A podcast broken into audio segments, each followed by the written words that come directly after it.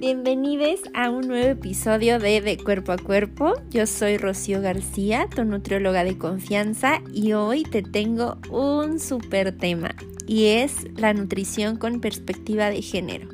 La verdad es que hace como uno o dos años empecé a empaparme de lo que era la nutrición y la perspectiva de género. Eh, yo desde mi camino al feminismo he encontrado muchísimas cosas nuevas eh, que quiero descubrir y que quiero empapar a todas las mujeres con este pensamiento y con esta lucha que realmente nos une a todas. Eh, primero me gustaría empezar hablando sobre qué es la perspectiva de género. pues bueno, de acuerdo con la Ley General para la Igualdad entre Mujeres y Hombres, la perspectiva de género se refiere a la metodología y a los mecanismos que permiten identificar, cuestionar y valorar la discriminación, desigualdad, ay, perdón, desigualdad y exclusión de las mujeres. Y bueno, el objetivo principal de la perspectiva de género es crear las condiciones de cambio que permitan avanzar en la construcción de igualdad de género. Y tal vez eh, pues escucharía un poco fácil el término, pero realmente es un... O sea, estamos buscando oro todavía con respecto a este término.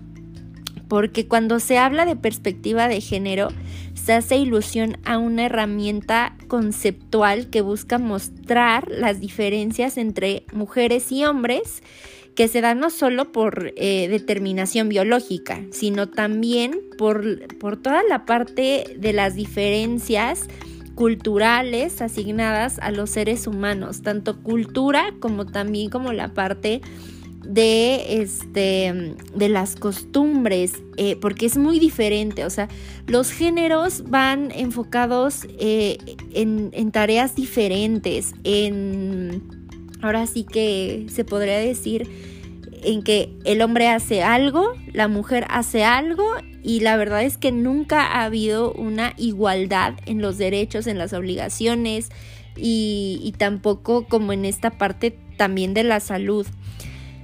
La verdad es que cuando escuché el término eh, me pareció muy interesante ya que o sea, en la práctica nutricional, como que pues nadie en la universidad o nadie en la escuela o nadie te cuenta qué es la perspectiva de género y aparte cómo la puedes implementar a nivel profesional, ¿no? Porque creo que es bien importante que en todas, o sea, en todos los oficios, en todas las carreras, se tiene o se debería de cursar con esta parte de, de hacerlo con perspectiva de género. Ya cada quien podría decidir si hacerlo o no, pero creo que sería o sea, de vital importancia hacer este, eh, no esta diferencia, sino como también envolvernos en todo, en toda la parte de la mujer, ¿no? A lo que a la mujer la queja, porque volvamos a lo mismo, no es lo mismo o no es igual que, a, que un hombre, ¿no? O sea, es algo importante hablar de eso.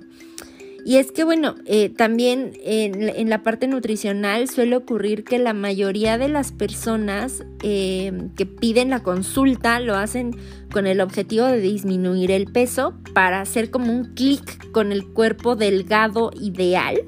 Eh, y pues es más común que, que las mujeres pidan este tipo de consultas por la presión social que que hay sobre los cuerpos en las mujeres, ¿no? Es súper importante hacer esta aclaración porque realmente, eh, y, se puede ver desde la licenciatura, ¿no? O sea, dicen que la nutrición es para, o solo la estudian las mujeres, y se puede ver claramente que la mayoría del gremio son mujeres, ¿no? Y como que esta parte de de, que en mi salón había dos, tres hombres, o sea, a comparación de 15 mujeres, ¿no? Y esto también da la pauta a decir como que las mujeres son más de, de, cuidado y también que pues obviamente las mujeres quieren ser bonitas o que quieren estudiar eso para hacer a los demás bonitos.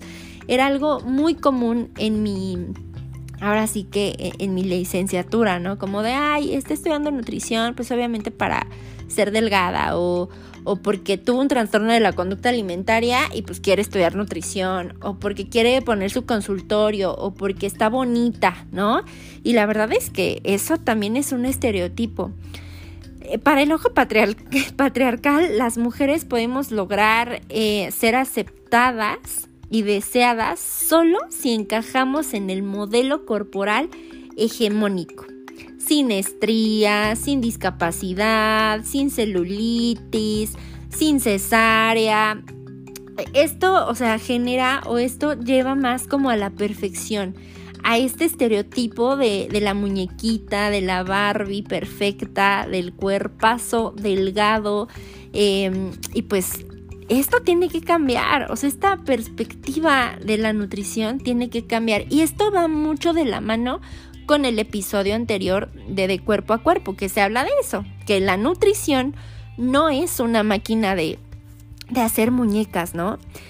Eh, también, obviamente, la presión social em, ejercida hacia nosotras y hacia nuestros cuerpos, se pueden observar eh, pues tendencias hacia los trastornos de la conducta alimentaria, hacia la depresión, hacia la ansiedad y hasta el enojo o, también como esta parte de frustración de no tener el cuerpo perfecto que en todos lados nos ponen, ¿no? Porque desde hace mucho tiempo el cuerpo perfecto va cambiando de silueta, ¿no? Antes eran muy delgadas, en los noventas, por ejemplo, en los 2000 ya es como un cuerpo Kim Kardashian, ¿no? Donde es reloj de arena, eh, y así, o sea, nunca, nunca ha habido em, como esta parte de, de, poner un alto, ¿no? De decir, oye, todos los cuerpos son diferentes.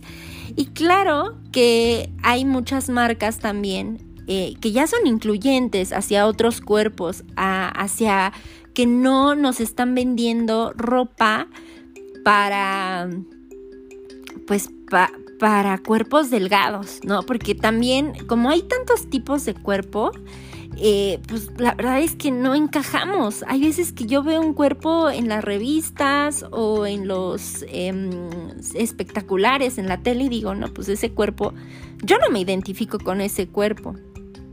Y pues bueno, eh, en relación a esta parte de, pues el sistema de salud heteropatriarcal tiende a replicar estos estereotipos impuestos como sucede al concluir eh, que la salud de una persona es óptima o no por su aspecto físico, ¿no? O sea, es bien importante también hacer este énfasis como de que, ah, tú vienes seguramente a perder peso.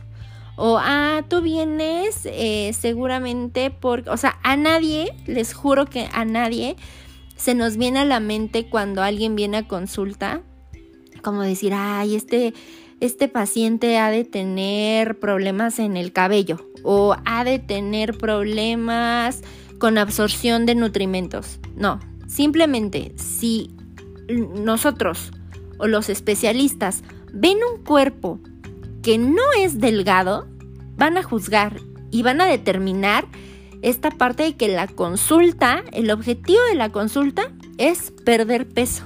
Y la verdad es que no, no debería de ser así, ¿no? O sea, siempre por eso hay que hacer la consulta hacia los objetivos del paciente. Y este error se repite, o sea, frecuentemente en las consultas de salud por, o sea, por lo que el lo que la consultante, eh, ay, es que no sé cómo, cómo poner esto en, palabras, pero se repite mucho esta condición, ¿no? O sea, no especialistas que no tienen esta perspectiva o que no se han empapado de diferentes temas corporales o de una salud más allá de, eh, o de la nutrición más allá del peso, eh, hay muy, hay muy pocos nutriólogos en donde realmente hacen ese énfasis, ¿no? Y, bueno, obviamente la, consultante, porque les pasa más a mujeres, no digo que a hombres no, pero las mujeres luego, luego, ¿no? Es como de, ay, este, estás pasadita de peso o tienes obesidad y pues ponte viva o ponte a, bajar de peso porque si no, no vas a poder tener hijos, em, vas a tener problemas, este... De, de cosas así como hormonales y así. Y no estoy diciendo que no, pero antes de determinar o de hacer un diagnóstico, siempre te tienen que hacer estudios de laboratorio.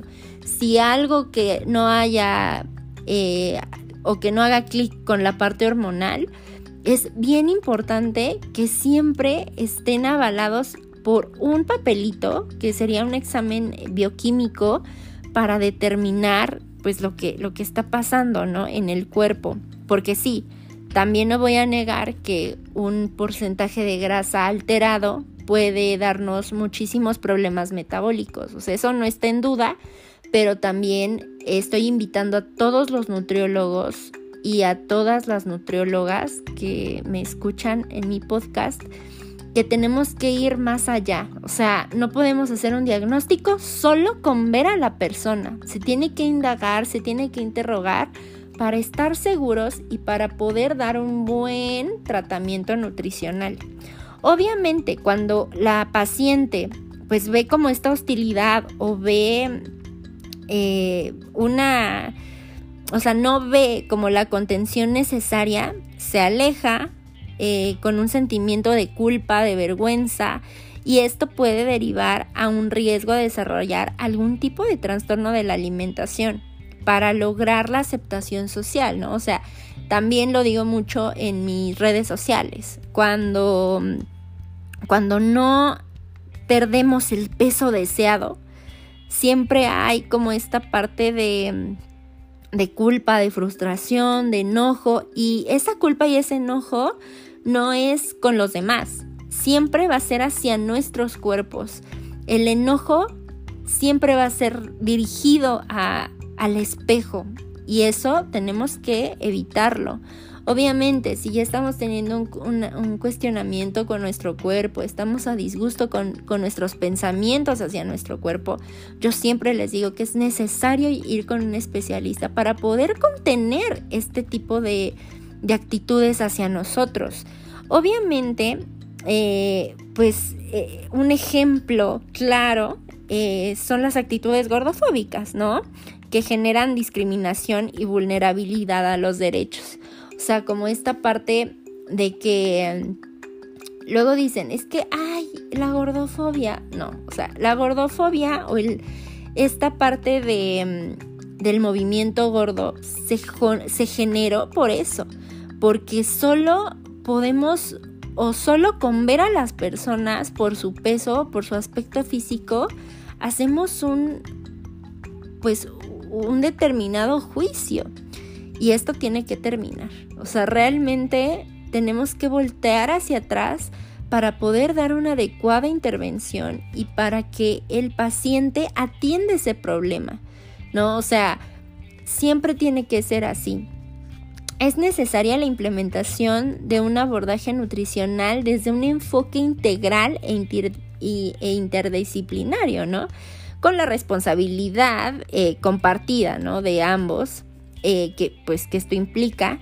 Y por eso los aspectos sociales, genéticos, personales, económicos y de género de quien se quiera acercar a la consulta es también importante considerarlos, ¿no? O sea, no nada más es como que, ay, bueno, tú tienes obesidad o tienes esto, este padecimiento, y listo. O sea, hay que preguntar y hay que saber investigar el porqué de ese padecimiento para poder establecer un objetivo nutricional claro, porque obviamente que si tú haces nada más comer al paciente y ah, bueno, sí, más o menos, bla, bla, bla, y no preguntas ni el objetivo, no preguntas también como las oportunidades para poder desarrollar eh, nuevos hábitos, eh, o, toda esta parte social, económica, obviamente, pues como pacientes, y me incluyo, va a haber veces que nos alejemos del tratamiento, ¿no? Porque pues si no es algo que, que se acomode a mí, pues mejor no. y tal vez ya creé este estereotipo y pues mejor ya no voy con ningún nutriólogo, ¿no? Porque a mí me, me llegaba a pasar mucho, les voy a contar, que mis pacientes me decían, es que a mí me gusta venir contigo porque me identifico contigo. Y yo decía, ¿cómo que te identificas conmigo? Y me decían, sí, pues no eres la típica nutrióloga alta, delgada, blanca, ¿no? Y yo así como de, o sea, sí es un estereotipo. Realmente la nutrióloga tiene un estereotipo, no me lo van a negar. Y, sí es cierto, cuando tú te sientes más cómodo, ¿qué estoy diciendo? Cuando tú vas a tu, a tu consulta, eh, te sientes más cómodo cuando te escuchan, cuando realmente saben guiar tu objetivo, ¿no? No, no esta parte de que, ay, tienes que bajar de peso, y es que tienes que esto, y tienes que bajarle los carbohidratos, y tienes que subirle a esto, o sea, cuando realmente generan una parte eh, de confianza, cuando se va redireccionando la, la consulta nutricional y el objetivo nutricional hacia algo más saludable que pesocentrista, ¿no? O sea, siempre tiene que ser así. O sea, yo a mis pacientes les digo, ¿no? Como esta parte de, a ver, bueno, ¿cómo te sientes? ¿Qué cambios has visto? Em, luego me dicen, ah, pues es que ya me queda el pantalón flojito. Digo, bueno, ok, eso es una parte. Pero tú, ¿cómo te ves? ¿Tú cómo te sientes? ¿Tú qué cambios has visto en tu piel, en tu cabello, en tus hábitos, en tu día? Por ejemplo, si tenías algún trastorno, algún este, síntoma gastrointestinal importante, mejoró, no mejoró, o sea, eso es lo que tenemos que abarcar, ¿no? Porque cualquiera te puede decir, ah, si estás bajando de peso, felicidades, bye, ¿no? Pero una nutrición con perspectiva de género va enfocada obviamente hacia las mujeres y hacia el hacia que no debería de ser la nutrición como esta parte de encontrar la felicidad para estar delgado o estar delgado para encontrar la felicidad.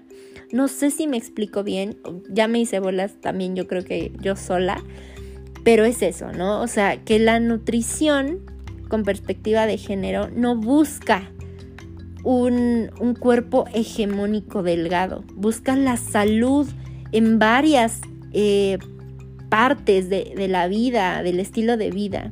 Es muy importante hacer eso.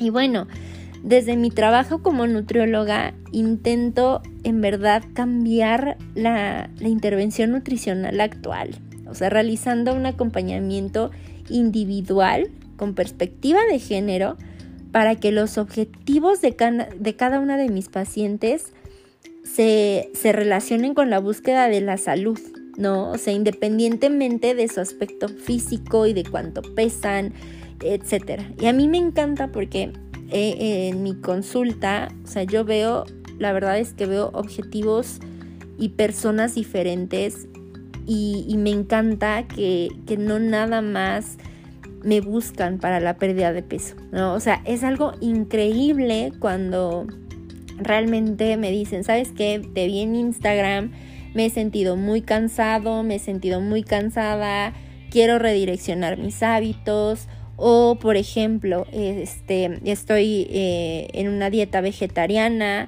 y me gustaría eh, saber cómo está mi composición corporal, qué necesito, que me des una checada eh, física, por ejemplo, o tengo muchas pacientes con problemas de, que no pueden subir de peso, ¿no? Y, no es porque tengan algún trastorno de la conducta alimentaria, sino que pues metabólicamente hablando, su cuerpo es, es pequeño, ¿no? O sea, en el sentido de que no es fácil aumentar de, de peso. Y como hacer esta redirección en los cambios de hábitos, para objetivos de peso es increíble. Yo soy nutrióloga clínica también. Entonces, como esta parte también de, de, la enfermedad, de ser más saludables o de prevenir alguna complicación en alguna enfermedad, como la diabetes, el cáncer, VIH, etcétera. Eso es otra onda. Y creo que todos deberíamos de, todos los nutriólogos deberíamos empaparnos de eso. La nutrición, por ejemplo, deportiva, que también soy maestra en nutrición deportiva, es otra onda. Y desde ahí podemos hacer esa perspectiva de género. ¿Cómo afecta, por ejemplo, en el deporte? Es bien importante esto, ¿no? O sea, desde, desde cómo es diferente el cuerpo, obviamente, de, de un hombre y de una mujer, pero también de las necesidades energéticas de cada persona, de cada hombre y mujer. Ahora, algo que alguien me dijo por ahí, me dijo, ay, ¿qué es eso de la nutrición con perspectiva de género? Y yo explicando todo esto. De ahí nació el podcast. Y el que me dijo eso fue un hombre. Y ya le empecé a explicar y me dijo, me sentí excluido. Y yo así como de, no. O sea, no, no tendrías por qué, ¿no? Porque realmente los hombres em, sí tienden a tener tal vez problemas como de este tipo, pero no tanto. La presión social no está tanto o no está tan enfocados en ellos, ¿no?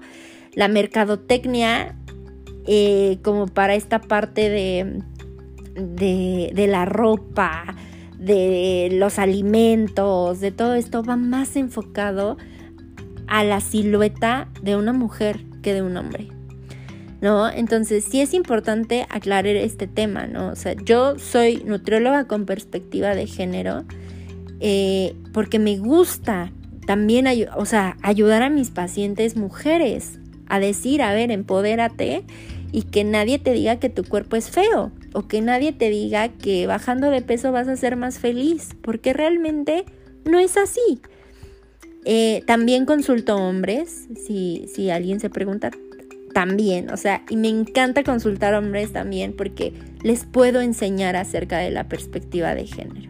Los puedo empapar un poco, a los que quieren, claro, a los que no, pues la verdad es que hay veces que pues la gente no quiere y pues ni modo.